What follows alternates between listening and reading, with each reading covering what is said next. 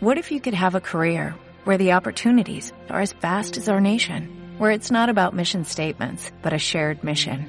At U.S. Customs and Border Protection, we go beyond to protect more than borders, from ship to shore, air to ground, cities to local communities. CBP agents and officers are keeping people safe. Join U.S. Customs and Border Protection and go beyond for something far greater than yourself.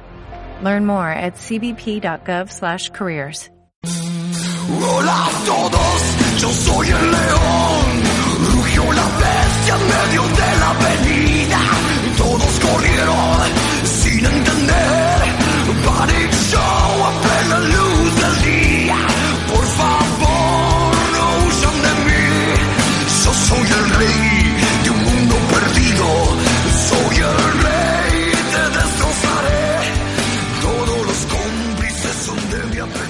Hola, hola, ¿qué tal a todos? Bienvenidos a un nuevo programa de Mates y Fútbol, el mejor podcast sobre NFL del Río de la Plata, sexto episodio. Tenemos aquí en Mates y Fútbol, obviamente saliendo para la plataforma iBox, para Apple Podcast, para escucharnos en YouTube también y para escucharnos obviamente en Spanish Bowl Radio, la primera radio que transmite 24 horas de fútbol americano en español. Si querés contactarte con nosotros, recordad tener la cuenta de Twitter, arroba mates y fútbol, y el mail matesfútbol.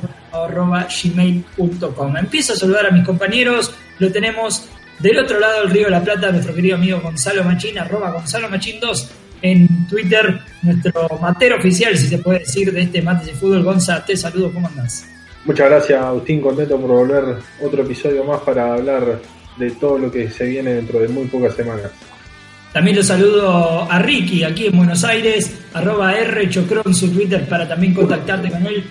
Y Ricky es el autor de el tema que nos convoca hoy, el tema que vamos a estar debatiendo durante todo el programa, que a muchos de nuestros seguidores seguramente les va a encantar, que es el Fantasy Fútbol. Ricky, buenas noches y empezá a contarnos un poco por arriba de, de qué trata este programa de Fantasy.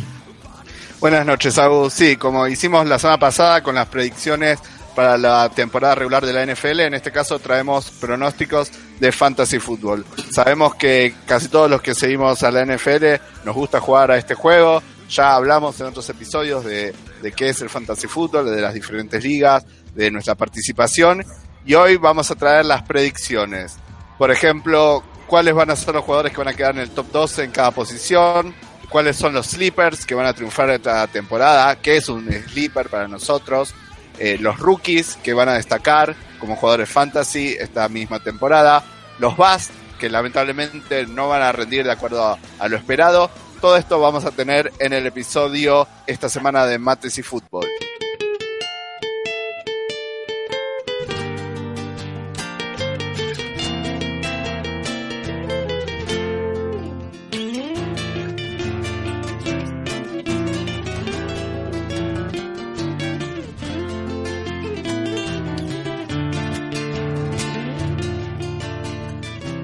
Así es, lo dijo muy bien Ricky. Vamos a estar trayéndoles lo mejor del fantasy fútbol. Eh, aquí los tres, jugamos, los tres tenemos liga. Y hay que empezar preguntando por la posición más importante del juego, que en algunas fantasies no es la más importante. Estoy hablando de la posición de coreback por un tema de puntos, obviamente dependiendo de la plataforma en la que lo juegues, del modo en que se cuenten los puntos en esa liga en la que estás jugando. El coreback puede ser o no eh, muy influyente. Ricky, te pregunto, tu top 12 de corebacks, decímelo y empezamos a... Bueno, vamos de abajo para arriba.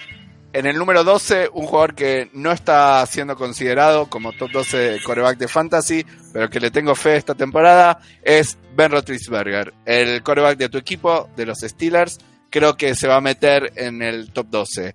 Número 11, Matthew Stafford, que seguramente los Lions tengan una buena temporada. Aparte sabemos que el juego de carrera no es su fuerte, así que va a tener que pasar mucho. Número 10, Philip Rivers, un coreback que suelo elegir en mi fantasy, que a pesar de su edad y a pesar de por ahí los pobres resultados de su equipo, siempre rinde mucho en la fantasy. Número 9, un jugador nuevo, si bien no es rookie, ya lleva varias temporadas en la NFL, va a ser su primer año como titular el total de la temporada, Jimmy Garoppolo de los 49ers. Número 8, uno que vuelve, Andrew Luck. Esperemos que retome su nivel y que el hombro lo acompañe. Número 7, otro jugador que podríamos llamar nuevo, de segundo año, el coreback de los Houston Texans, de John Watson, que le auguran una gran temporada. Número 6, un clásico del fantasy football, Cam Newton, de los Panthers. Número 5, Kirk Cousins. Esperemos que ahora que está en un mucho mejor equipo, puedas mantener ese puesto alto en los rankings de fantasy a final de la temporada. Número 4, un veterano, Drew Brees, clásico de los puestos de arriba de fantasy. Número 3, Tom Brady. Si la salud lo acompaña, como siempre, va a estar bien ahí arriba. Número 2, Russell Wilson, polémico porque se espera una mala temporada de los Seahawks, pero yo tengo mucha fe en él porque se carga, suele cargarse el equipo al hombro. Y el número uno de los últimos cinco años, salvo por lesión, siempre es Aaron Rodgers, así que lo tengo ahí eh, bien arriba en la primera posición. Ahí está, el top 12 de, de corebacks de la liga para este año en el Fantasy. Y viendo la lista se me hacen un par de preguntas. La primera, ¿por qué Ben Roethlisberger? No por, por defender a mi equipo, obviamente, sino por la calidad en el cuerpo de receptores, mismo también en el cuerpo de corredores que pueden tranquilamente salir a atrapar un balón, caso Bell, caso Conner, etcétera. Eh, ¿Por qué en este caso tan bajo? Los analistas lo tienen incluso más bajo, cerca más del top 20. Pero Ben Roethlisberger tiene el problema de las lesiones, siempre se pierde algún partido y tiene el problema de la gran cantidad de balones que esa ofensiva eh, le, le, suele dar a Le'Veon Bell. Veremos si finalmente eh, juega desde el principio de la temporada o no. Livion Bell, recordemos que todavía está en holdout. Pero Ben Roethlisberger no suele ser una gran opción en fantasy. Yo le tengo fe para este año. Creo que la ofensiva va a cambiar. El coordinador ofensivo se cruzó de banda, ¿no? Se fue a. Y se fue a los Browns. Se fue a los Browns. Así que veremos cuál es el peso de la ofensiva eh, aérea en este 2018 para los Steelers y creo que Roethlisberger puede estar ahí. Obviamente, desde el punto de vista de la NFL pura, es un gran coreback, puede ser top 10, pero desde el punto de vista fantasy no suele eh, rendir en números, en estadísticas, como su posición en la NFL real lo, lo indica. Y tengo una pregunta un poco invirtiendo lo que recién decía. Jimmy Garoppolo tal vez no es Perdón, sí, es considerado tal vez uno de los mejores jugadores de la liga, a pesar de que todavía no ha, de, no ha demostrado tanto. Pero es capaz Jimmy Garoppolo con un cuerpo de receptores que es limitado, eh, que ha añadido un par de piezas nuevas, pero sigue siendo un, sigue siendo un cuerpo que, que no es top. ¿Es capaz de meterse en este top 10? Y yo lo veo un poco ayudado por Shanahan, ¿no? Por su head coach. Creo que en los pases a los running backs, sobre todo Jerry McKinnon, le va a ayudar a sumar muchos puntos. Las jugadas en zona de en zona roja, que pueden terminar en touchdown por aire o incluso por tierra. Es un coreback que puede usar las piernas. Y a pesar de la mala línea ofensiva que tienen los 49ers este año, creo que la gran ofensiva que, que va a necesitar los 49ers para poder llevarse la división, porque la defensa no creo que esté lista para competir todavía, va a ser que se utilice mucho al coreback de los 49ers y pueda meterse entre los 10 mejores de fantasy fútbol. Pasamos entonces a un nuevo grupo, un nuevo top 12, pasamos al cuerpo de receptores, recién hablábamos de los corebacks y sus cuerpos, bueno, ahora pasamos a analizar quiénes son los mejores receptores para tener en el fantasy. Y con respecto a este grupo tenemos una pregunta que nos eh, llega mediante Cacho, eh, que nos contactó por Twitter y nos pregunta, Ricky, antes de dar tu top 12, ¿qué, ¿qué, receptor de los Patriots que vienen teniendo cortes, lesiones? Eh, bueno, Brandon Cooks fue cortado hace muy poquito. ¿Qué receptor de los Pats elegirían en un draft de fantasy? ¿Puedo decir James White o no vale? Y es, es corredor, pero bueno, lo podemos, lo podemos meter. Hablando en serio, Hogan creo que es el que más posibilidades tiene de convertirse en el wide receiver 1, por lo menos hasta la vuelta de Edelman. Pero claramente los Patriots no tienen un gran cuerpo de receptores, son muy versátiles, pueden cumplir diferentes funciones. Sabemos que McDaniels es una de las mentes ofensivas más importantes de, la actualidad y va a saber utilizarlos, pero la verdad que no hay mucho talento en ese cuerpo de receptores. Yo a Hogan una ronda 12, 13 de un fantasy estándar lo tomaría, pero la verdad que no me da muchas esperanzas. Lo tendrías como tal vez un, un suplente que te pueda rendir alguna semana que esté libre para algún receptor top. Exactamente. Entonces, digamos, eh, ¿quiénes son estos, estos receptores top? Estos receptores que seguramente si vas a seleccionar a alguien en el fantasy tengas que ir con ellos. Tu top 12 de receptores, Ricky. Vamos de nuevo de abajo para arriba. El número 12, otro que los analistas no tienen muy en cuenta para esta temporada, pero que yo le tengo fe por la calidad que tiene. El wide receiver de los Tampa Bay Buccaneers, Mike Evans. Número 11, AJ Green de los Cincinnati Bengals, a pesar de, la pobre desempeño que tu, tuvieron los Bengals el año pasado, mejoraron su línea ofensiva y, bueno, eh, probablemente mejoren el ataque. Número 10, Tyreek Hill, que en pretemporada está teniendo buena química con el nuevo coreback de los Kansas City Chiefs, con Patrick Mahomes.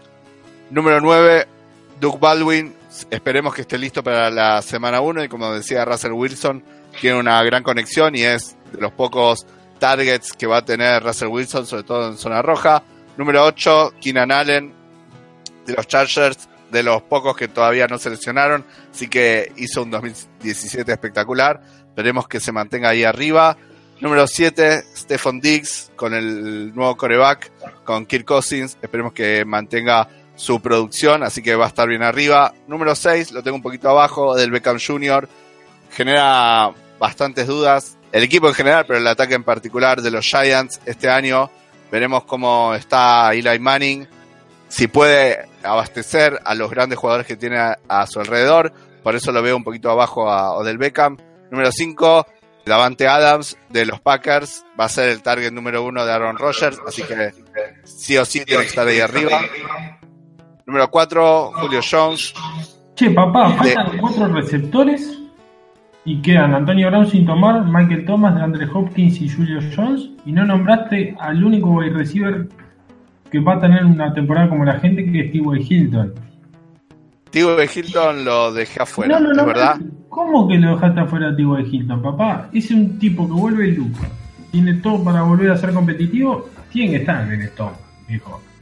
Es- y además está en una buena, un buen lugar para ser seleccionado, que es principio, mitad de tercera ronda. Así que puede dar mucho que hablar en, en el top. Hay que considerar que Hilton depende mucho de la salud de Andrew Luck. No es lo mismo Hilton recibiendo a Andrew Luck con que, más allá de que pasaron dos años, Sí, pero Andrew Luck se, hay química va que a volver. Va a volver ¿No? y tuvo con Jacoby Brissett tuvo una temporada bastante bien. No creo que sea un mal tipo como para dejarlo fuera del top 12. ¿A quién sacarías, Gonza? a, saco a Mike Evans, que va a atrapar pases de Fitzmagic y de James Winston, que si no lo suspenden, anda a saber cuándo vuelve. Y tiene todavía como competencia a John Jackson, que está volando por donde lo mire. Y a Chris Godwin también. Sí, también. Eh, eh, va a tener mucha competencia Mike Evans y lo pondría a T.Y. Hilton por encima de Doug Baldwin en la misma lista que dijiste.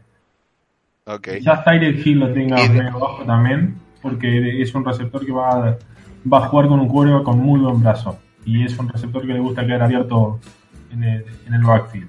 El otro día lo demostró, tirando Mahomes en triple cobertura y Gil atrapando el pase como si nada. Claro, para mí se sacaría a Mike Evans, pondría por ahí a T.Y. Hilton, Tyler Hill un poco más arriba. Este Fondix me parece está bien. Keenan Allen, si no se rompe, va a andar bastante bien. Devante Adams le tira pases el mejor quarterback de la liga. Y Odell Beckham se dice que está por firmar un jugoso contrato. Así que todos buenos recibir con muy buenos quarterbacks. El único que me puede llamar un poco la atención es de Andre Hopkins, porque hay que ver primero cómo vuelve de John Watson, que puede ser la gran duda hasta ahora de los que nombraste, los que más duda le tengo. Bueno, pero Hopkins el año pasado tuvo buena temporada a pesar de recibir pases de otro coreback que no era de John, de John Watson. Pero más del 65% de los puntos que hizo en toda la temporada fueron en los ¿qué? seis partidos y medio que jugó de John Watson. Sí. Habla también, si él vuelve muy sano de John Watson y juega, se mantiene a lo largo de la temporada, no me sorprendería ver a de Andres Hopkins como el wide receiver 1 de, de, esa, de esa lista. Te pregunto, Ricky, por Adam Thielen. Más allá de que Stephon Dix es el receptor 1 de Minnesota, Thielen fue un, un baluarte importante tanto para la ofensiva de los Vikings como para los dueños de equipo de fantasy. Pues, aunque sea eh, acercándose a este top 12, o lo ves un poco más afuera. No, sí, lo veo cerquita, como dice Gonza, por ahí al mismo nivel de T.Y. Hilton, eh, en un segundo nivel ahí, un running back 2 alto, pero que no creo que logre meterse, no creo que los Vikings puedan meter, como el año pasado hicieron, los wide receivers en el top 12 de Fantasy. Sí, yo creo que Thielen va a bajar, sobre todo porque no van a jugar con un quarterback tan conservador como era Kirk Keenum, y van a tener un quarterback que sabe ir en profundo y muy bien, como es Kirk Cousins. Y también volviendo un poco a lo que decía los quarterbacks, es un quarterback Kirk Cousins que está cayendo mucho y puede dar una buena bolsa de puntos partido a partido, porque es un quarterback que sabe muy bien de no cometer errores. Y volviendo al tema de Tillen Dix, yo creo que Dix va a mejorar su actuación en relación a la temporada pasada y Tillen va a estar un poco por debajo, aunque creo que como wide receiver 2 o 3 puede andar muy bien. Una última pregunta, Ricky, antes de pasar al, siguiente grupo. Los receptores generalmente no son agarrados en primera ronda, salvo este top 3, tal vez el top 4 también. Eh, estamos hablando de Antonio Brown, Michael Thomas, de Andrew Hopkins y Julio Jones, el receptor de los Falcons de Atlanta. ¿Por qué conviene esperar a la segunda ronda por un receptor? Mira, este año las estrategias eh, primeras son de tercera ronda son diversas. Obviamente si vos estás en los primeros cuatro picks del draft, seguramente vayas por un running back. Ya vamos a mencionar cuáles son los cuatro más importantes, pero más o menos todos los tenemos en mente. A partir de ahí es variable. Es de acuerdo a cómo te sientas más cómodo, si empezando con una estrategia de cero wide receiver, de cero running back en las primeras rondas, o una estrategia mixta de primero un running back, después un wide receiver, primero un wide receiver, después un running back. Así que creo que este año lo mejor de un draft estándar de 12 equipos estar en las últimas cuatro posiciones, tal vez agarrar alguno de estos wide receivers al final de primera ronda y en la segunda ronda fijarte qué running back te quedó de los del segundo grupo y si no incluso empezar wide receiver wide receiver y llevarse dos de estos top 12 que estamos pronosticando que terminen así la temporada en las primeras dos rondas del, del draft. Pasemos entonces al próximo grupo. Para la mayoría de las personas y para la mayoría que juega fantasy, eh, las reglas eh, son claras y estos son los jugadores que generalmente te terminan salvando eh, la semana. Hablamos de los corredores, hay un top 12 de corredores. Ricky, explicate el top 12. Yo lo veo y ya tengo varios desacuerdos, pero primero eh, entero y después con Gonza te, te vamos a criticar el grupo. Empezamos de abajo para arriba. Número 12, Devonta Freeman de los Falcons. Número 11, Christian McCaffrey de los Carolina Panthers. Hay mucho hype con este corredor. Veremos cómo se desempeña. Número 10, Dalvin Cook, que vuelve de una lesión, pero vuelve en un gran equipo como son los Vikings. Número 9, Leonard Fournette de los Jaguars. Número 8, Melvin Gordon, que oh, como decimos todavía no se lesionó en los Chargers. Número 7, Karim Hunt, que a mí me gusta, a pesar de que muchos lo están tirando abajo. Número 6, y lo tengo bastante abajo, a David Johnson.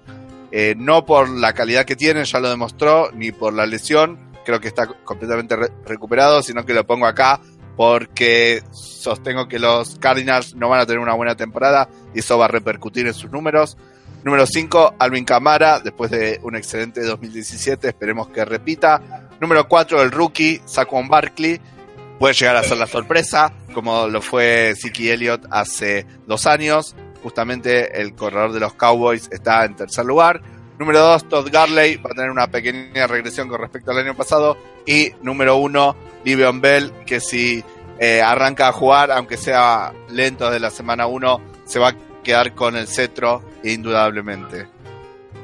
Pregunta, eh, porque lo, lo, tengo que hacer, decías que Ezequiel Elliott fue eh, la revelación hace dos temporadas atrás, como no fue Alvin Camara, el novato, el novato ofensivo del año eh, pasado. ¿Por qué Camara atrás de Barkley, eh, teniendo en cuenta no solo su nivel y el coreback que tiene, que es Drew Brees, eh, que seguramente también le lance pases, sino también teniendo la Camara va a tener, no va a tener competencia prácticamente, perdón, en los primeros cuatro partidos de la temporada por la suspensión de Mark Ingram. Sí, pero creo que Camara, como decimos, va a empezar muy fuerte en los primeros cuatro partidos, pero creo que lo van a tratar de conservar. De hecho, el año pasado ya hacia final de temporada no hacía las devoluciones de patadas, cosa que empezó haciendo a principio de año. Y creo que los Saints apuntan muy alto a llegar muy lejos en la postemporada, así que van a dosificar el uso que, que hagan de Alvin Camara, no lo van a arriesgar tanto y por eso creo que por ahí va a quedar detrás de Saquon Barkley que mm, a ser número 2 del draft y ser eh, la pieza más importante que va a tener el ataque de los Giants va a ser sobreutilizado. Te pregunto por el caso Bell. Si Bell no arranca, eh, a ver, si va a jugar con los estilos claramente va a ser el corredor titular. Pero a, Bell le quedan dos opciones, o presentarse a entrenar o descansar un año, retirarse un año de la NFL, eh, más allá de que tenga el franchise tag que le ha puesto de la franquicia de, Pittsburgh. ¿Qué receptor suponiendo que mantenemos el owner, ¿qué receptor entraría en lugar de Bell en este ranking? Eh, receptor, perdón, no, eh, corredor. Y obviamente se moverían todos un puesto para arriba.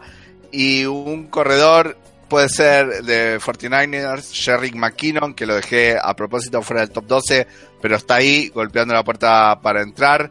Otro corredor que puede andar bien es Joe Mixon de los Cincinnati Bengals, como dijimos antes, tiene una mejor línea ofensiva y probablemente pueda rendir. Y tal vez algún rookie, Kerryon Johnson de los Lions o Rex Freeman de, Denver Broncos, tal vez también se puedan colar eh, en la parte baja del top 12. No veo otro corredor tal vez para agregar. Lo que sí te, ahora mencionaste el nombre de Sherrick McKinnon. Por lo menos uno entra a, elegir ¿no? a, sus jugadores entre un draft de fantasy y McKinnon siempre aparece como eh, entre la segunda y la tercera ronda, como un corredor al que podés apuntar en esas rondas. ¿Lo ves como un jugador por el que vale la pena un pick alto o crees que ese ataque de los 49ers no va a utilizar tanto al corredor y sí va a usar mucho más el brazo de Garoppolo? No, obviamente a Kyle Shanahan le encanta usar más de un corredor, incluso formaciones de dos corredores, y, McKinnon es el corredor número uno de los 49ers. Sin embargo, no creo que tenga la calidad suficiente para eh, ser el workhorse de, de, esa ofensiva, así que por eso creo que su ADP está un poco alto, como decís vos, está saliendo entre mitad de tercera ronda, eh, por ahí, y no, no vale la pena. Creo que todavía no ha demostrado y por más contrato que le hayan dado, por más running back número uno de los 49ers, creo que es demasiado caro pagar hoy en día ese, ese valor. Bueno, a ver, voy a empezar a opinar sobre running backs porque es un tema muy interesante. Primero, eh, hablaron al principio de estrategias. Yo creo que hoy de las estrategias más confiables para fantasy es running back, running back, sobre todo si tenés un pick entre el cuarto y séptimo pick, vas a poder agarrar un buen running back, incluso uno de los mejores cuatro o cinco running backs, y volver a agarrar otro running back del nivel de Leonard Fournette o Dalvin Cook en la segunda ronda. La clase de wide receiver este año es muy profunda, tiene fácil entre 30 y 40 wide receivers que pueden ser tranquilamente confiables, aunque seguramente algunos no lo terminen siendo. Pero es una clase donde se puede ir tranquilamente 1 2 running back, 3 4 wide receiver. Y acá primero creo que Devonta Freeman, si bien tiene un backfield muy dividido, puede tener una buena temporada como ha demostrado. Después Christian McCaffrey creo que es, como decía Ricky, el jugador con más hype de los que están en, en una ronda, segunda ronda, principio de la tercera, si llega a caer, porque es una persona que va a atrapar muchos pases, es una ofensiva que tranquilamente puede girar en torno a él, porque es un jugador muy ágil, muy hábil, muy rápido. Después, Dalvin Cook jugó solo cuatro partidos la temporada pasada, jugó muy buenos cuatro partidos hasta que se lesionó. Así que es una persona que si vuelve al nivel que demostró en ese principio de temporada del año pasado, va a ser un muy buen running back. Después Leonard Fournette va a tener un backfield dividido este año, no va a pasar tanto como el año pasado.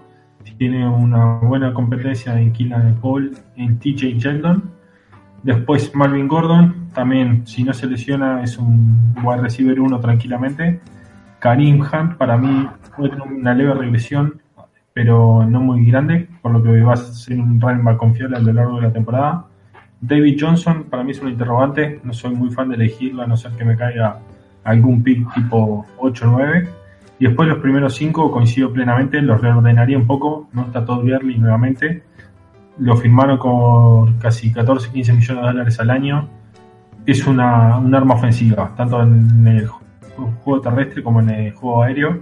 Así que en ligas PPR no duden si tienen primer pick en elegirlo. Lo mismo para Ezekiel Helio y Livion Bell, que los pongo emparejados, sobre todo si Livion Bell juega los 16 partidos. Ezekiel Elliott va a ser eh, nuevamente el número uno de la ofensiva. Si bien Dak Prescott es el quarterback, para mí el que más va a trabajar tanto en el juego terrestre como en el juego aéreo va a ser Ezekiel Elliott. Yo lo he elegido incluso por arriba de Le'Veon Bell bastantes veces en este año, así que es un jugador que me gusta mucho. Y bueno, Saquon Barkley es un novato con todo el potencial del mundo como para ser como fue Alvin Kamara el año pasado.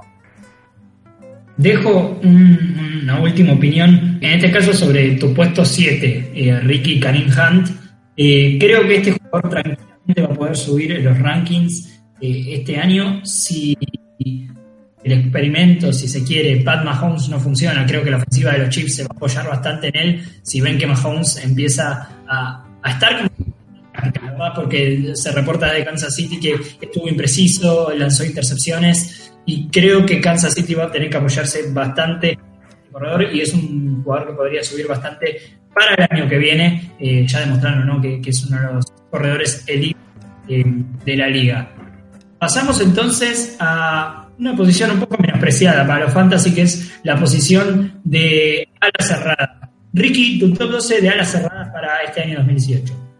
Puesto número 12, un rookie, George Kittle, de los 49ers. Vemos que los 49ers tienen presencia en casi todas las posiciones de fantasy football para este año. Se espera mucho de ellos. Número 11, un sophomore que el año pasado dio destellos, David Nshoku, de los Cleveland Browns. Número 10, Jack Doyle. Acá está un poco el motivo por el que T.Y. Hilton por ahí no entraría dentro del top 12 de wide receivers, porque creo que el tight de los Colts va a tener una gran temporada. Número 9, Trey Barton de los eh, Chicago Bears, que está teniendo una gran química con Mitch Trubisky. Número 8, perdón, Evan Engram de los Giants, que se va a mantener ahí dentro del top 10. Una gran temporada de rookie tuvo el año pasado. Número 7, el incombustible Greg Olsen de los Panthers, el target número 1 en cuanto a pases de Cameron Newton. Número 6, de Lenny Walker, que si bien el año pasado no tuvo un gran año. Bueno, en general toda la ofensiva de los Titans no tuvo un gran año. Espero que se recupere. Número 5, Jimmy Graham, que otro año más cambia de equipo. Ahora se va a recibir pases nada más y nada menos que de Aaron Rodgers. Así que es posible que termine dentro del top 5, como cuando le tiraba pases Breeze. Número 4, Cal Rudolph. Le tengo muchísima fe al Tyrant de Minnesota. Número 3, Travis Kelsey. Lo veo bajando del 2 al 3 por este cambio de coreback y cambio de, juego un poco que van a tener los, los Chiefs. Número 2, Zach Ertz. Creo que es el target favorito de, de Wentz. Así que con la vuelta del coreback de los, eh, de los Eagles a la titularidad después de su lesión, va a quedar acá en número 2. Y número 1, que es eh, lo más común si no se lesiona, Rob Gronkowski, el Tyren de los Patriots, va a quedarse nuevamente con esta posición. Ahí está, top 12 de alas cerradas.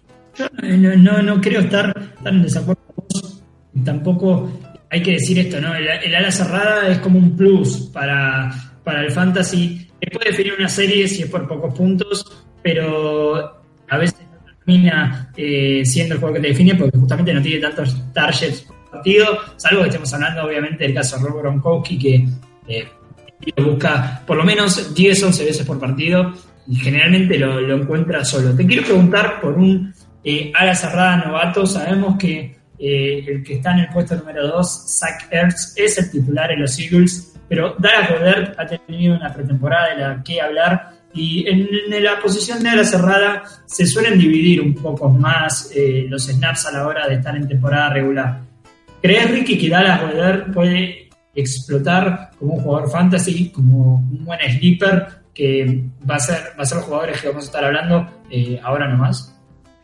No, salvo lesión de Zach Ertz, eh, Dallas Goddard va a tener muchos snaps, pero no va a tener muchos targets. Creo que va a ser el rol que hacía Trey Barton el año pasado, que si bien está demostrando en Chicago que tenía mucha calidad, no se le utilizaba muchas oportunidades como target, aunque sí dentro de la formación, porque sabemos que a Doug Peterson le gusta jugar con doble Tyren, así que Goddard va a tener muchos snaps dentro del campo, pero no muchos targets. Así que salvo lesión de Sackers, no lo veo como un jugador fantasy viable.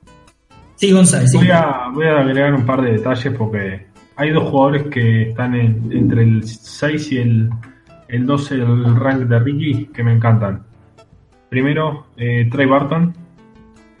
Eh, Matt Nagy, el nuevo head coach de los Verdes, dijo que iba a tener un rol muy similar al que tenía Travis Kelsey en Kansas City. Y vaya si es un jugador que lo puede conseguir.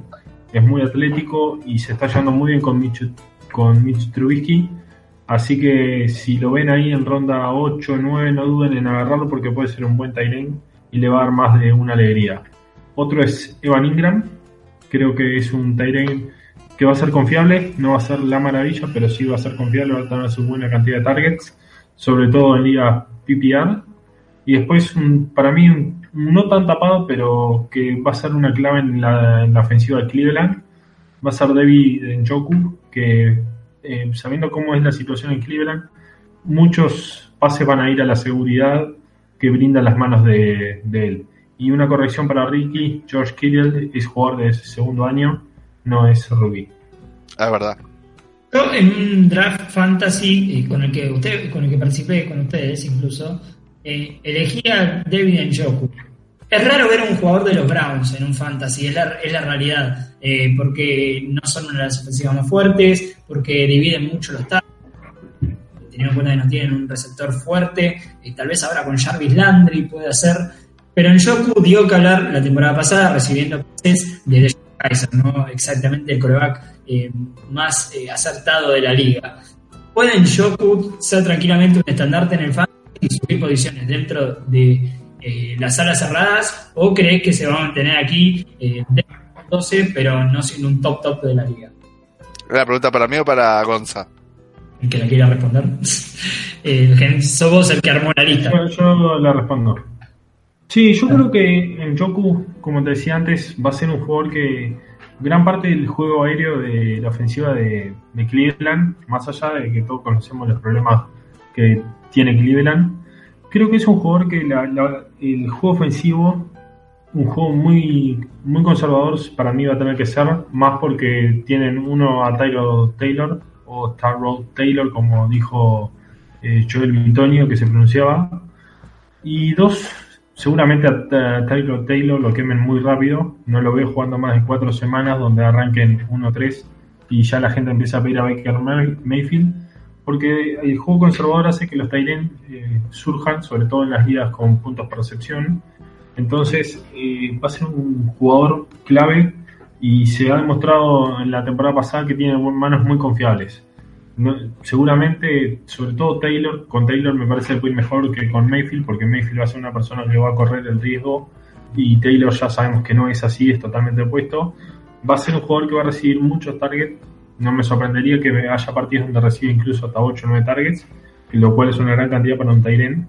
Entonces, para mí es un jugador que podés tener confiabilidad en él, que sea tu Tyren número uno, incluso si lo querés poner en un flex también me animaría y que sea un jugador que por partido puede hacer 7-8 puntos y si atrapa touchdown aún más, ese número se puede haber inflado. Entonces, para mí es un jugador que me gustaría, incluso lo agarraría por encima de Jack Doyle, por ejemplo, o algún otro Tyrant que parezca confiable, pero sabiendo su, su pasado no, no llega a buen puerto.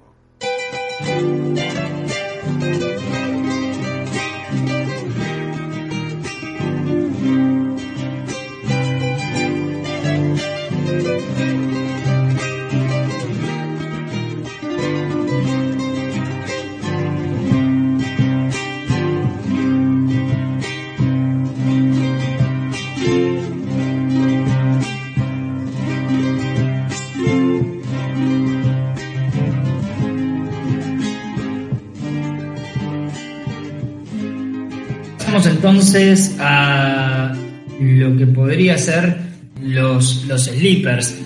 Con una ADP de ronda de doble dígito, esto estamos hablando de ronda 10 para adelante, estos jugadores tienen chances de quedar incluso como titulares en tu equipo de fantasy. Ricky, decime exactamente qué jugadores son, qué posiciones y más o menos en qué ronda se pueden agarrar.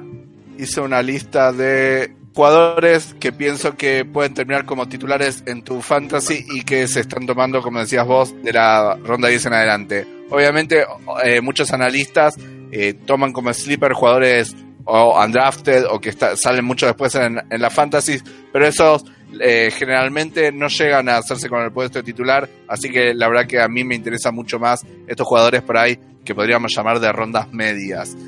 No los ordené de ninguna manera particular, sino simplemente por el ADP que tienen actualmente, dónde están tomados, dónde son tomados. El que tengo en primera posición es el wide receiver Cameron Meredith de los New Orleans Saints. Está con una pequeña lesión, pero se espera que llegue y va a ser el wide receiver 2 de Drew Brees. Sabemos que Drew Brees alimenta muchas bocas en lo que es el juego aéreo, así que tranquilamente Cameron Meredith puede llegar a consolidarse como running back 2 en fantasy. El siguiente, Kenny Stills, de los Dolphins, probablemente se transforme en el wide receiver número uno, luego de la salida de Jarvis Landry, y está siendo seleccionado en la ronda 10 en la posición 4.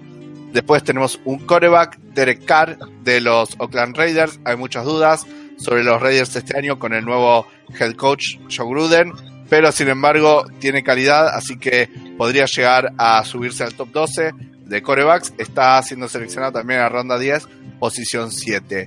El siguiente, otro wide receiver, Kenny Goladay, tuvo destellos de buen jugador y de química con eh, Matthew Stafford de los Lions. Está siendo seleccionado en ronda 10, en posición 8 y tal vez puede sacarle varios targets tanto a Marvin Jones como a Golden Tate. Luego, el primer running back de esta lista, alguien que particularmente me gusta.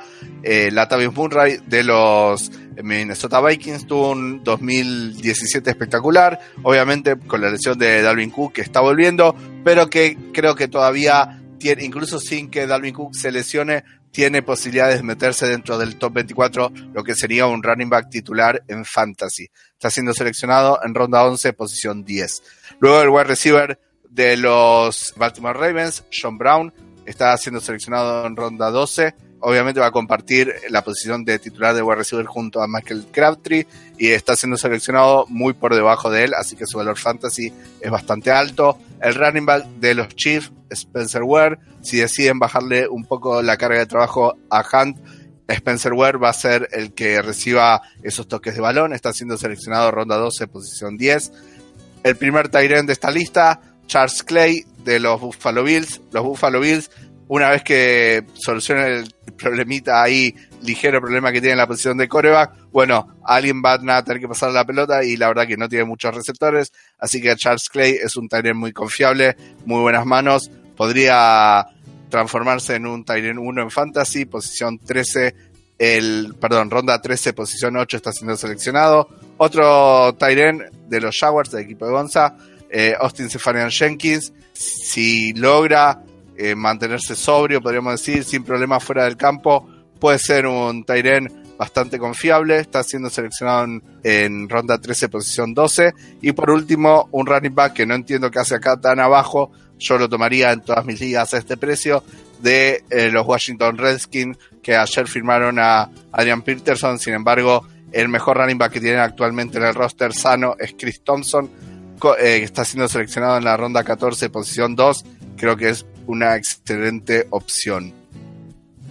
Vi mucha gente seleccionar a Adrian Peterson, por lo menos en los fantasies, que los draft fantasies en realidad que me tocó hacer eh, luego de su firma, que han pasado, eh, si no fue ayer, fue anteayer, ¿no? Y ya hemos hecho algún draft y, y vi gente seleccionarlo. ¿Es realmente de valor seleccionarlo o crees que Chris Thompson le puede tranquilamente sacar acarreos en, la temporada regular y no sé si ganarle el puesto, pero sí tener mejor productividad. No, creo que los, los Redskins tienen tres running back mejores que Peters en la actualidad. Row Kelly, eh, Samaje Perrine y Chris Thompson creo que están por encima.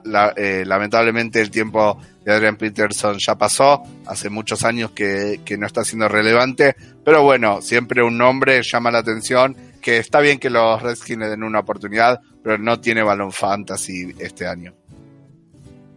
Gonza, ¿alguna opinión de, Sí, tengo opiniones diversas contra los, los sleeper que dijo eh, Ricky.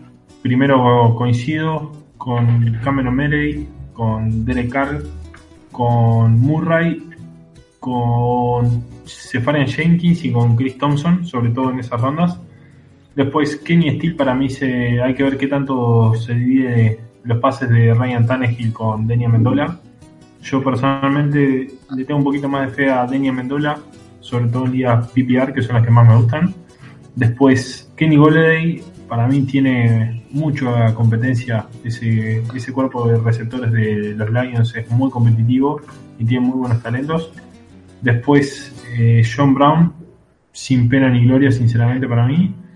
Después Charles Clay puede tener una temporada bien, sobre todo si juega con algún quarterback que seguramente lo haga, que sabe que si va profundo lo interceptan. Después me encanta Austin Sefarian Jenkins, no sé por qué es los Jaguars, pero me gusta como Tyren, es un muy, muy buen Tyren. Después otro que agregaría a la lista sería Ricky Seals Jones, que es el Tyren de, de Arizona que ha tenido una muy buena temporada y sinceramente está cayendo mucho para lo que puede llegar a ser. como su ala cerrada número uno para esta temporada. Sí, sí, y, está cayendo mucho y digo de nuevo, equipo con quarterback no muy bueno, los Tyrants tienden a eliminarse muchas veces. Y este podría ser un buen caso, es un muy buen Tyrant bloqueador. El año pasado no, no tuvo buena temporada porque era novato y atrapó muy pocos pases, pero este año su carga va a ser muy grande y sobre todo si en algún momento llega a jugar Josh Rosen. Con Bradford va a ser más o menos, pero con Josh Rosen más todavía. Y después el backfield de los Redskins, sinceramente yo esperaría para elegir a cualquier eh, corredor de los Redskins hasta una vez juegue su último partido de pretemporada, porque al ritmo que vienen no sabe si Chris Thompson llega enterito a la, a la temporada regular. Pregunta para ambos, que son los que entienden un poco más de fantasy que yo. Alex Collins, pronosticado running back número uno de los Ravens de Baltimore. ¿Es un pick alto dentro de las ocho rondas o es un sleeper? Sleeper no es seguro. Alguien que está eh, siendo seleccionado tan alto y tampoco creo que es una buena opción. Tiene a Bob Allen que le puede sacar snaps. Bueno, creo que los Ravens no, no suelen asentar su, su esquema ofensivo en la carrera, así que yo este año la verdad lo estoy evitando. No sé qué, qué piensa Gonza.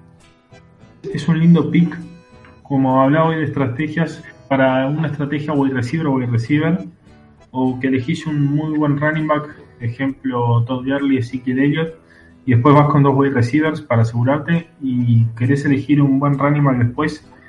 Eh, Alex Collins entra en el mismo grupo para mí que eh, Lamar Miller, el running back de Houston. Son dos running back que aparentemente no van a tener muy excelente temporada de ser en top 12, pero sí son eh, dos running backs que van a dar puntos.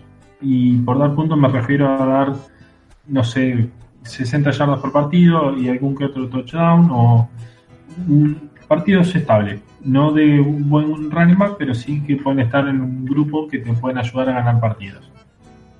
Bueno, entonces cerramos eh, la parte de sleepers eh, y pasamos hablar de los seis novatos que aquí anotaste, Ricky, que van a dar que hablar. Hay un par que ya, que ya mencionamos y hay un par que no. ¿Querés decirlos? Tenemos eh, cuatro corredores y dos receptores, ¿no? Exactamente. Obviamente hay muchísimos rookies que pueden tener diferente nivel de fantasy en su primera temporada, pero los que destaqué acá son los que yo creo que van a terminar otra vez como titulares. O sea, top 12 en coreback y tight y top 24 en wide receiver y running back, que son los jugadores titulares en una liga estándar de fantasy. En esta lista no tengo ningún coreback ni ningún tight Dudé en poner al Hayden Hart, el tight de los de los Baltimore Ravens, pero creo que todavía este año no va a estar ahí dentro de los 12 más importantes para Fantasy, así que son todos running back y wide receivers. Obviamente el número uno, Saquon Barkley, salvo una lesión, va a terminar seguramente en el top 12 incluso. El wide receiver DJ Moore de los Panthers también tiene muchas posibilidades de meterse en el top 24. El running back, que este ya lo mencionamos, de Detroit Lions, Kerryon Johnson, seguramente le dé una ayuda a su equipo y termine dentro del top 24. El running back de los Denver Broncos, Roy Freeman, una situación parecida, seguramente sea el running back uno de ese equipo. El wide receiver Michael Gallup de los Cowboys, sabemos que eh, cortaron a Dez Bryant y necesita mucha ayuda en esa posición, así que probablemente, probablemente tenga eh, un rol importante dentro de esa ofensiva y un poco la sorpresa, la, digamos, la apuesta que yo hago, el running back rookie de los Colts, Wilkins, espero que tenga una buena temporada, que se haga con el puesto de titular y que logre meterse dentro de este top 24. ¿Qué rondas fuera de, de Barkley, ¿no? que muy probablemente sea eh, una primera ronda o a más tardar, eh, con mucho, una ronda 2 eh, alta? ¿Qué ronda seleccionarías a estos novatos? Salvo Kerryon Johnson y Royce Freeman, que también están saliendo arriba, ronda 3, 4, 5 de los drafts. El resto los puedes encontrar un poquito más abajo, sobre todo Jonathan Wilkins, probablemente en las últimas rondas, y DJ Moore y Michael Gallup en rondas medio baja, por ahí por la 8, 9, 10. Ninguno está siendo sobrevalorado, creo. Por ahí Kerryon Johnson es el único que se está, se está pagando un poquito de más, una ronda 3 o 4, por un running back que eh, todavía no es titular en su equipo. Es un poquito caro, pero bueno, yo estos jugadores los tomaría con seguridad donde están siendo elegidos. Hay que fijarse siempre en su ADP. Y me quedaría tranquilo para toda la temporada. Voy a agregar un par de nombres a la lista de Ricky. Sobre todo, voy a agregar un wide receiver de Jacksonville, DJ Shark. Si no lo escucharon, se está hablando muy buenas cosas de él en esta pretemporada. Después voy a agregar un running back. Voy a nombrar a, a Mark Walton, que viene con también una linda pretemporada en Cincinnati. Y sobre todo si algo le llegara a pasar a John Mixon, o para mí ya incluso está por encima de Giovanni Bernard va a ser un, running back que puede dar que hablar. Después quiero hablar ya un tapado acá, este seguramente no salga o no se dé a conocer hasta después de entrar la temporada. Voy a dar el nombre de Chris Warren tercero. Si no escucharon o no lo vieron jugar todavía, a, a, mi criterio viene siendo el mejor running back en lo que va de la pretemporada de la NFL, ya con dos partidos arriba. Y después otro que para mí va a terminar, puede terminar siendo running back 2 en su equipo, es Mark Boone, que ahora es tercer running back, perdón, de los Minnesota Vikings. Esos son algunos que yo le echaría un ojo. Y después voy a agregar un quarterback porque Ricky no mencionó ninguno, pero me gusta Sam Darnold desde el arranque. Es un quarterback que si bien lo recomendaría usar como titular en ligas de mucha gente, porque es un quarterback que puede dar que hablar esta temporada como novato. Eh, te doy una opinión sobre dos de los que mencionaste. Mike Boone tuvo una excelente pretemporada eh, con los Vikings de, Minnesota, sobre todo el segundo partido. Además, lo táctico, ¿no? De que se sacaba eh, tacleos con facilidad, con yardas eh, fácilmente rompiendo tacles. Es un jugador que en zona roja le puede servir muchísimo a Minnesota y ahí es donde pueden aparecer los puntos para el fantasy. Después para Chris Warren tercero, la situación de corredor en, eh, que es su equipo, está John Lynch, que eh, no creo que se siga siendo en esta temporada el eh, free back que, conocemos. Tal vez se dirá un poco más los snaps con, con, otro corredor y ahí es donde puede aparecer este nombre. Tienes razón, en esto Gonza ha tenido una muy, muy buena pretemporada. Pasamos entonces a esta última sección de Fantasy Football. Ya pasamos por corebacks, por receptores, corredores, alas cerradas, algunos sleepers que te pueden servir en rondas altas, en rondas bajas, perdón, algunos novatos que también pueden dar que hablar. Y ahora vamos a hablar de estos jugadores que están proyectados en un top 12 eh, no solo en su posición, sino también en algunas ligas en general, y que terminarán cinco puestos o más eh, por debajo de su ADP. Ricky, venimos mencionando bastante qué es el, qué es el ADP. Eh, explica un poco para aquel que no conoce tanto fantasy, así le, queda claro, digamos, y mencioname a estos jugadores. Hay un par de nombres importantes en esta lista que podría dar que hablar después de este episodio. Bueno, ADP, la traducción es Average Draft Position, o sea, la posición promedio que están siendo seleccionados. Para entender un poquito, es eh, básicamente cuánto cuesta tener a cada jugador. Un jugador con un ADP de ronda 1, si no lo elegimos en nuestra selección de ronda 1, probablemente cuando llegue nuestra selección de ronda 2 no va a estar. Y un jugador de, con un ADP de ronda 10, elegirlo en la ronda 8 no tiene sentido porque probablemente cuando llegue nuestra elección de ronda 9 o incluso ronda 10 va a seguir estando disponible, por lo tanto eh, eh, lo recomendable es esperar. Por eso el ADP es el valor de el jugador, cada jugador de fantasy en un draft y tenemos que conocerlo bien para armar eh, nuestra estrategia y sacarle el mayor provecho a cada jugador.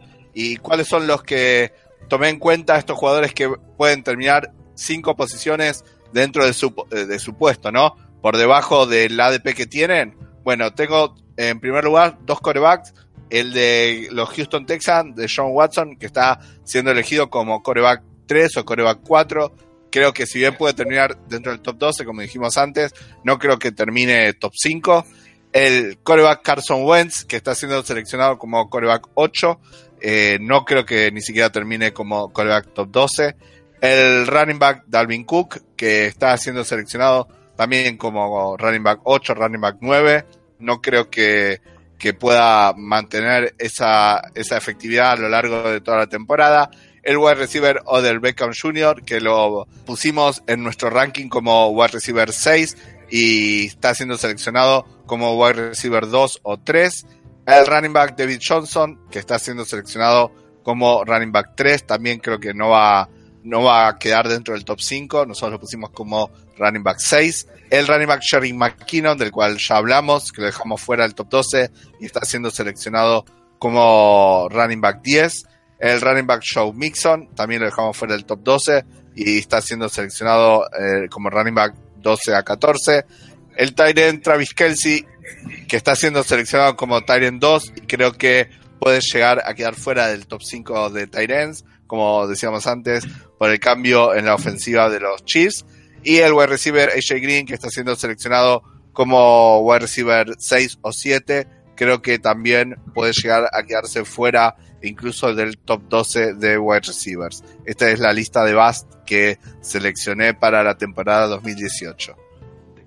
Aclaramos para los que están escuchando que bust no significa que no te vaya a dar puntos, tal vez alguno con alguna lesión, ojalá que no. Eh, bueno, fue el caso de John Watson, fue el caso de Carson Wentz, obviamente vas a tener que cortarlo, sino que eh, están sobrevalorados, si se quiere usar esa palabra, en su average position, ¿no, Richard? Claro, es como que vas a un negocio a comprar algo y si, bien el producto que te están ofreciendo un poco te convence, está demasiado caro, no está eh, lo que vos estarías dispuesto a pagar y no lo terminas llevando. Ese es el concepto de Bass para Fantasy, no es que se vaya a lesionar o que vaya a rendir cero, sino que para lo que se está pagando por él no va a tener una relación en cuanto a su rendimiento a través de la temporada. Gonza, ¿algún jugador que quieras agregar a esta lista? Sí, eh, sí, tengo un par.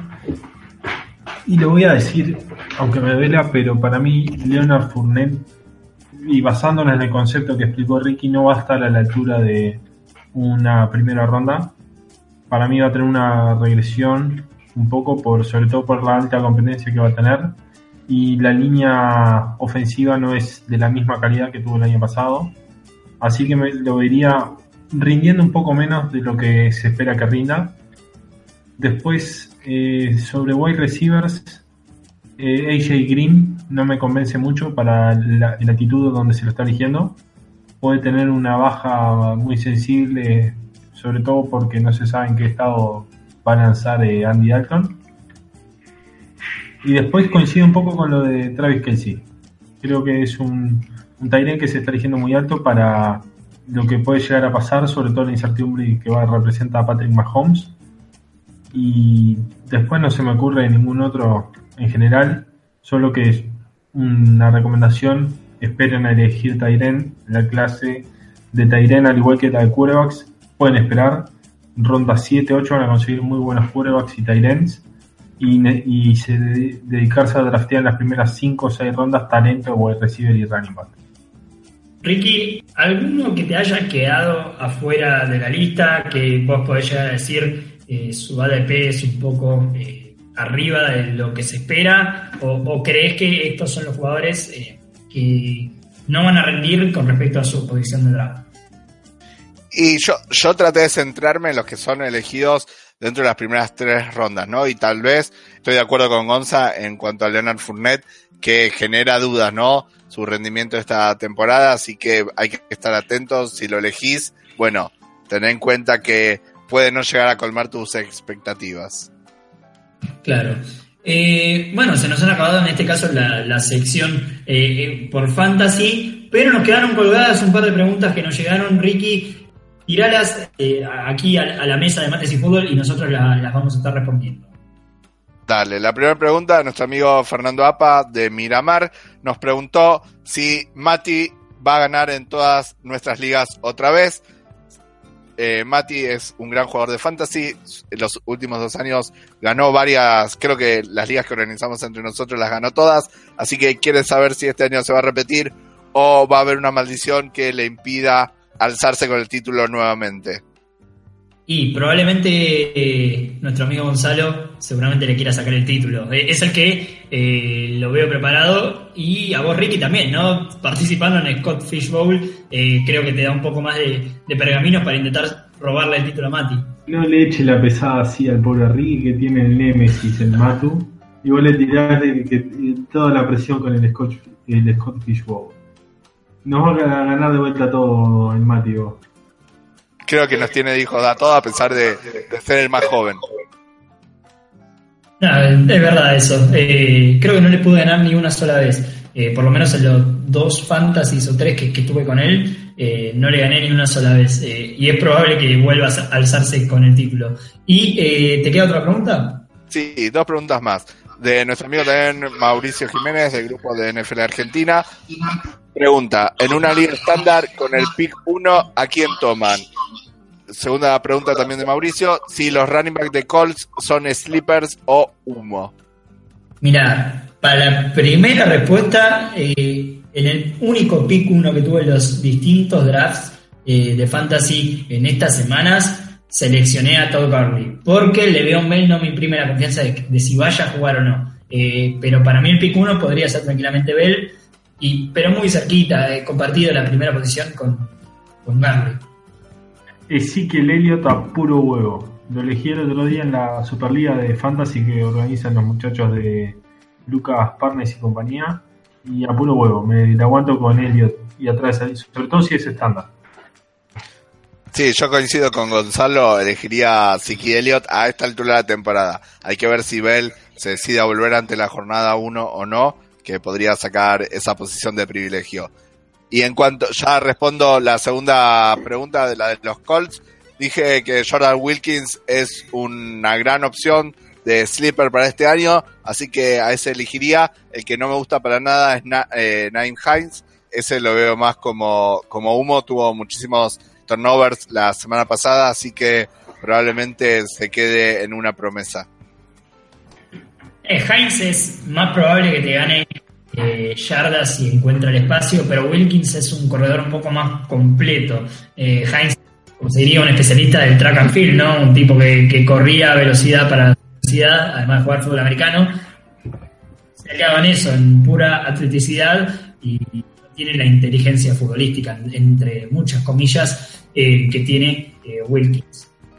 Sí, yo también coincido, me gusta Jonathan Wilkins mucho este año. Marlon Mack creo que va a salir como el mandamás de, en el cuerpo de running back de los Colts, pero no me sorprendería que tanto Nahim Hines como Jordan Wilkins, sobre todo este último, tomen la, la posta en el backfield de los Colts.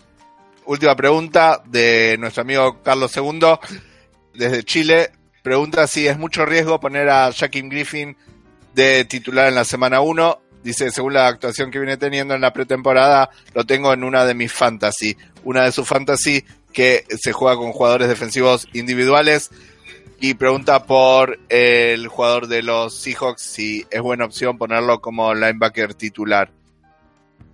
Como opinión personal, eh, me, genera mucha desconfianza ir con un jugador de Seattle eh, a, jugar un fantasy, porque Seattle eh, es como un equipo que, todavía tiene a Russell Wilson como la cara de la franquicia, pero no sabemos cómo, cómo puede desempeñarse esta temporada. Bueno, el episodio pasado, digamos, las predicciones para esta temporada 2018, Hacia lo teníamos como un 4-12, como un equipo que tal vez podía ganar hasta 6 partidos, pero no más, solo porque Russell Wilson es superback. Eh, y yo creo que gran parte de esto es la defensa. Jaquín Griffin es un gran jugador, sí, eh, pero hay que ver cómo se, desempeña en una defensa que no es la que era hace dos o tres años. Yo lo que tengo para decir es que la verdad que los jugadores defensivos rookies suelen tardar un poco en adaptarse a los esquemas defensivos de la NFL. Sabemos que los, el college es muy distinto en cuanto a defensa y a juego ofensivo, se juega mucho más abierto. Así que creo que la contribución de los rookies, salvo algunas grandes estrellas, no es desde la semana 1, sino a medida que se van incorporando. Seguramente pueda tener algunos snaps, pero yo no veo a un jugador rookie defensivo como titular en la semana 1 y menos un jugador que fue elegido en quinta ronda. Gonza, vos creo que lo seleccionaste, ¿no? En alguna fantasy. Sí, en alguna fantasy lo seleccioné, me parecería que es un jugador que merece ser seleccionado.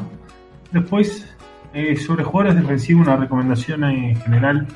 Los linebackers tienden en la mayoría de las ligas a dar más puntos, independientemente de ya sea que es un linebacker eh, que taclea mucho, pero por los formatos de puntaje que se usan para ese tipo de liga. Yo qué sé, yo lo pondría como titular, por lo menos a partir de la semana 2. Esperaría ver qué me da la semana 1, ver también el margen de snap que juega en relación, sobre todo Bobby Wagner, o en qué posición juega comparado con Bobby Wagner. Pero lo que se ha visto de él, en el primer partido creo que participó en nueve jugadas y en la nueve participó tanto talpeando como asistiendo al tackle en la jugada. Así que me parece que tiene bastante futuro eh, Shaquille Griffin en la liga.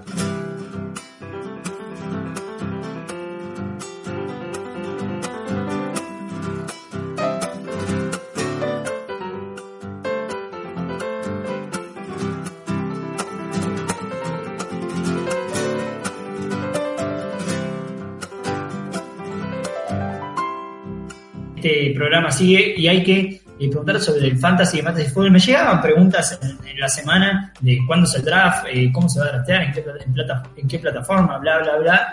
Y estás aquí para, para responder, eh, bueno, aspectos de la liga y un posible encuentro en otro país de, Sudamérica. Sí, lo, del encuentro se lo dejo a Ricky, que seguramente lo va a explicar mejor. Y lo de la Liga Fantasy, faltan, creo que faltan unos 10 lugares por llenarse para ser una liga de 24 participantes todos en la misma liga, draftear el mismo día. Seguramente el draft sea entre el 31 y el 2 de septiembre, no está definido. Y la liga se compone de una forma que, un formato bastante, a mi criterio, original, que muy pocas veces o casi ninguna vez lo he visto, que es un formato de todos flex, todas las posiciones que sean flex, por el hecho de facilitar a, a ser 24 personas a que todos puedan elegir el jugador que quieran. Entonces va a haber eh, dos flex de wide receiver Tyren, un flex de running back wide receiver, otro flex común como lo conocemos, running back wide receiver Tyren, otro que puede llevar un quarterback, así no queda ningún jugador ofensivo descartado, y van a llevar como sexto jugador del equipo, eh, van a llevar un kicker o un jugador defensivo. La liga seguramente ahora está marcada como head to head, pero me parece que lo mejor va a ser pasarla una liga por puntos ir actualizando nuestro Twitter semana a semana quiénes son los que más puntos van haciendo y al final de la temporada, ¿por qué no ver cómo se puede dar el honor a quien más puntos logra hacer en este formato bastante interesante de liga que vamos estamos proponiendo desde Mates y Fútbol? Repetí entonces, Gonza, para el despistado, draft entre finales de agosto y principios de septiembre. ¿En qué plataforma? Eh, la plataforma es Flaker, para el que no la conoce, le vamos a estar poniendo el link en, en, Twitter muy próximamente, sobre todo el link de la liga. Y va a ser, como te decía, seis jugadores titulares, cinco suplentes para tener cubierto todos los cupos. Van a ser en total 264 eh, jugadores que van a ser elegidos en esta liga, así que estimo que va a ser un draft entretenido de entre una hora, una hora y media, y a todo aquel que quiera participar, quedan un par de lugares abiertos todavía, así que en cuanto se llene la liga vamos a estar definiendo y publicando en Twitter la fecha exacta en la que va a ser el draft. Ahí está, bueno, entonces nos informaba un poquito Gonzalo de lo que va a ser la Liga Fantasy de Mates y Fútbol, obviamente el mejor podcast sobre NFL del Río de la Plata, que, eh, bueno, nosotros tres participamos de, un grupo llamado NFL Argentina, obviamente están todos invitados a unirse, mientras no sean de los Patriots, que ya hay bastantes, eh, están invitados, y eh, dicen que, las malas lenguas, que va a haber un encuentro en este, de este grupo, ¿no, Ricky?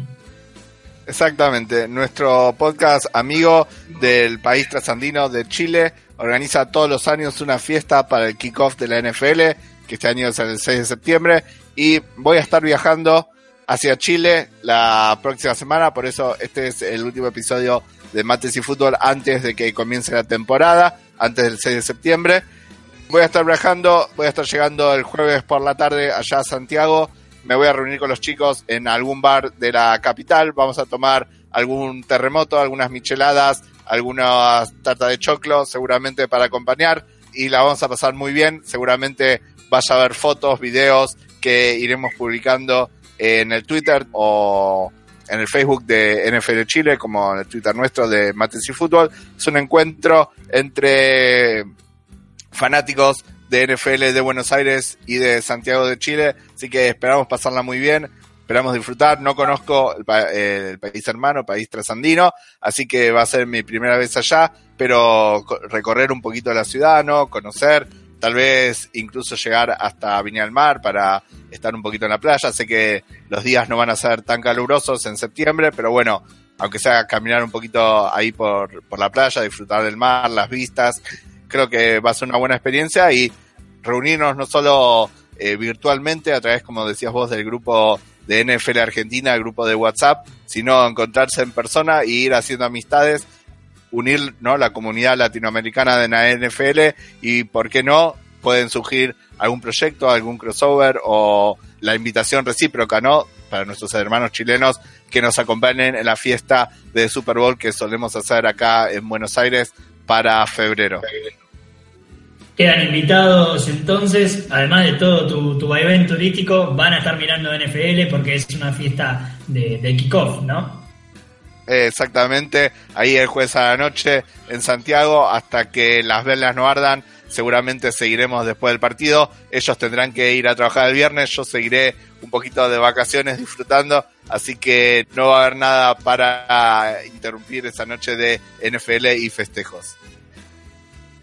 Ahí está, la travesía de Ricky en el país trasandino con los muchachos de NFL Chile, a, quienes mandamos un abrazo, seguramente van a estar escuchando el podcast.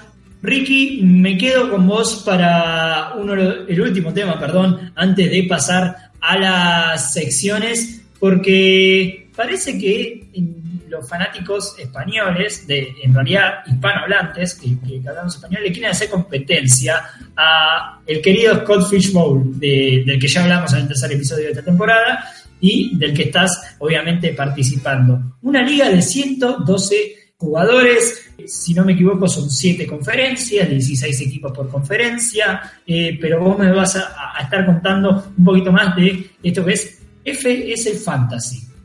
Es una liga de la que soy comisionado, que empezó el año pasado entre oyentes de otro podcast amigo de Football Speech, que por cierto esta semana volvieron a las grabaciones en su doceava temporada.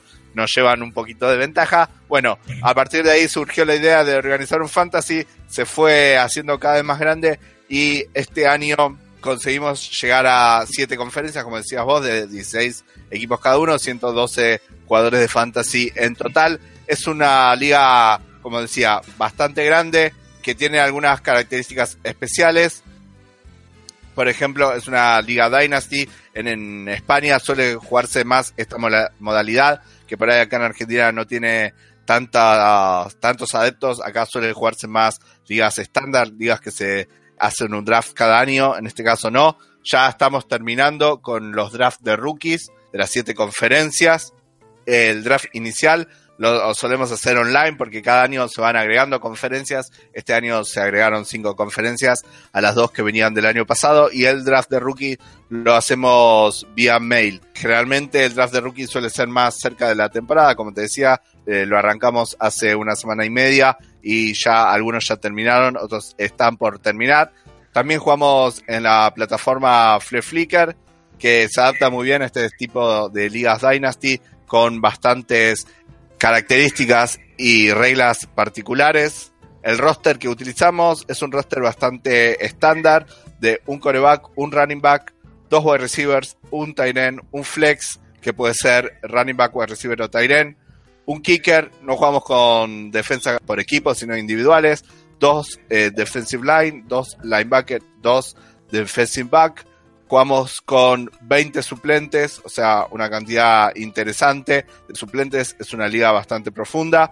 Y bueno, 3 IR por si hay algún lesionado, que siempre se espera que no. El sistema de puntuaciones estándar es half PPR. No, hay, no tenemos límites para waivers ni trades. Y por ahora no incorporamos Salary Cap, que es un proyecto a futuro. Eh, en cuanto al calendario de esta liga, son 13 partidos de temporada regular, y de vuelta dentro de la división y 7 partidos fuera de la división. Son 4 divisiones por, por conferencia. 8 equipos de cada conferencia clasifican a playoff, que se desarrollan entre la semana 14 y 16 de la temporada de NFL. Y los campeones de cada conferencia, o sea, los 7 campeones este año, compiten en la jornada 17 por el título general. El año pasado los campeones tanto de conferencia como el campeón general se llevaron unos lindos trofeos. También hubo un trofeo para el Man of the Year, que fue el Community Manager del año pasado, que lamentablemente este año por sus actividades profesionales no nos puede acompañar, pero bueno, lo extrañaremos bastante. Y como complemento, cada conferencia tiene su propio grupo de Telegram, donde discutimos temas de la liga, por ejemplo, trades dudosos, como surgió hoy en la conferencia América que, de la que participamos nosotros. Lo último que digo de la liga, si quieren anotarse, obviamente este año quedarían como suplentes porque la liga ya está en marcha, pero ya está el formulario de inscripción para 2019 en el Twitter de la liga que es arroba fs-fantasy- completan el formulario y ya están inscritos automáticamente para el año que viene como comisionado tuviste eh, algún que otro roce con un par de, jugadores que no han respetado las reglas. ¿Se suele ser flexible en esto? O si ya hay más de una o dos infracciones, se le dice, bueno, muchas gracias y vamos con un bueno, la verdad que es difícil ser flexible en una con las reglas en una liga donde hay tantos eh, jugadores porque lamentablemente no se puede andar cambiando y poner de acuerdo a todos los jugadores. Lo que no me gusta y no toleramos en la liga es el abandono de equipos, el no contestar mensajes. Lamentablemente el año pasado hubo que echar un par de jugadores que habían abandonado sus equipos y este año también un par más. Hay buena onda en general entre todos los participantes, todos tratamos de divertirnos, de pasarla lo mejor posible y como dije en el Twitter de FS eh, Fantasy, estamos tratando de conseguir un gran premio para este año Todavía no lo podemos decir porque estamos en tratativas, pero seguramente ya lo publicaremos. Así que es un incentivo más para, para inscribirse. Y bueno, nuestro objetivo, como siempre, eh, sigue siendo ser la liga de fantasy fútbol en español más grande del mundo. Todos aquí estamos en, la americana, ¿no? Pero tienen nombres bastante eh, particulares las conferencias. Eh, ¿Hay un porqué o simplemente se eligieron estos nombres? Bueno, eh, teniendo en cuenta que surgió como un fantasy de oyentes de Future Speech. Le pusimos nombres a las conferencias relacionadas con el podcast de Future Speech. En primer lugar, las del año pasado son los nombres de los conductores, Axel y Roger. Tenemos las conferencias que se sumaron este año, la Alabama Conference, America Conference para los oyentes de Future Speech de este lado del Atlántico, de América, Marathon Conference, que hace referencia a la maratón de Nonsense que hicieron hace un par de años y que todos disfrutamos muchísimo. Draft para 10 años, una de sus clásicos programas que hacen todos los años los muchachos de Future Speech. Y por último, la Pro Bowl Analysis Conference que hace referencia a los análisis que muy jocosamente hace Axel todos los años previo al partido, previo y posterior al partido del Pro Bowl. Así que estos son los nombres que incorporamos este año. Veremos el año que viene cuántas conferencias nuevas se abren. El lema de la liga FS Fantasy es que nadie se queda fuera, así que no hay límite de jugadores. Seguimos creciendo año a año. Como decía, ya está abierta la inscripción para 2019, así que esperemos eh, tener muchísimos más jugadores. Ahí está, y con esta aplicación de nuestro querido arroba cerramos todo lo que es fantasy de hoy y pasamos entonces a las secciones.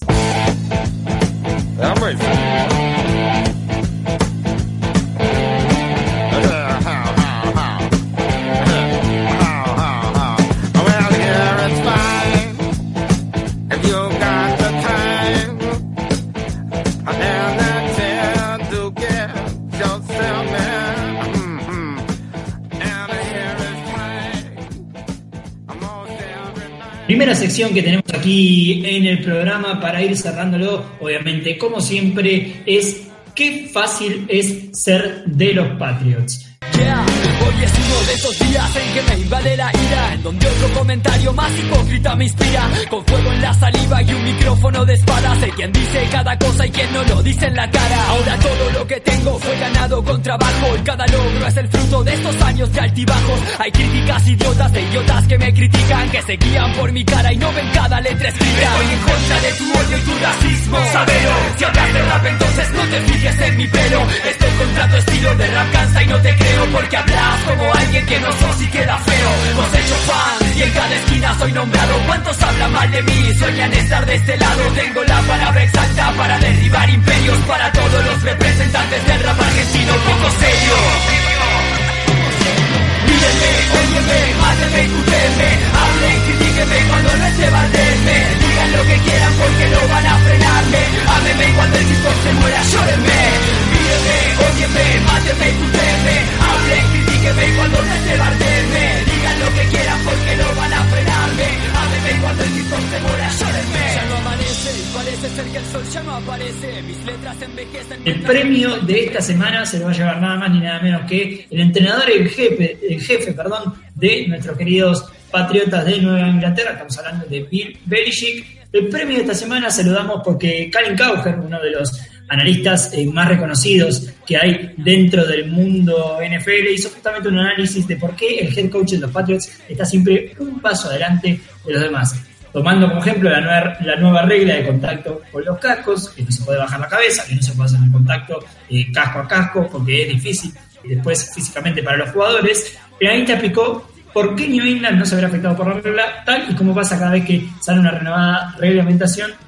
Esto se debe obviamente al modo de juego que tienen la defensa, los ataques, los equipos especiales que tiene eh, New England ya un paso siempre adelante de lo que se discute en esa famosa reunión de dueños de equipo que se hace casi siempre en mayo o en abril después de, del draft para discutir qué cosas nuevas hay que meter a la liga, qué cosas hay que sacar y por eso el premio. Qué fácil es ser de los Patriots. Esta semana es para el siempre adelantado Bill Belichick.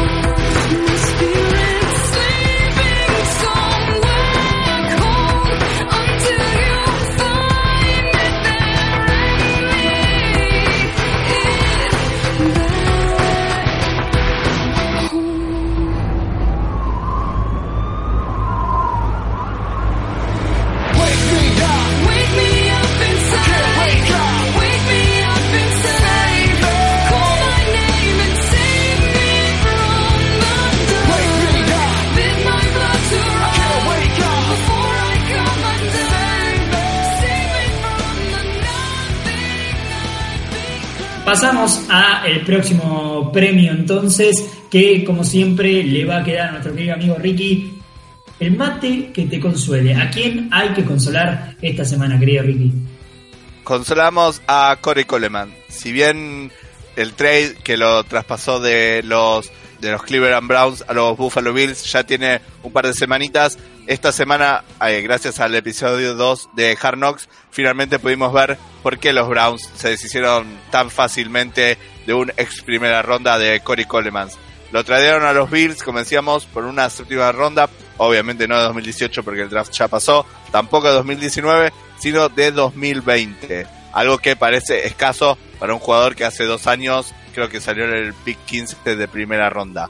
Bueno, lo que vimos en este capítulo de Hard Knocks fueron las quejas repetidas de, de Corey Coleman hacia Hugh Jackson, hacia su head coach, porque estaba siendo utilizado con el segundo equipo.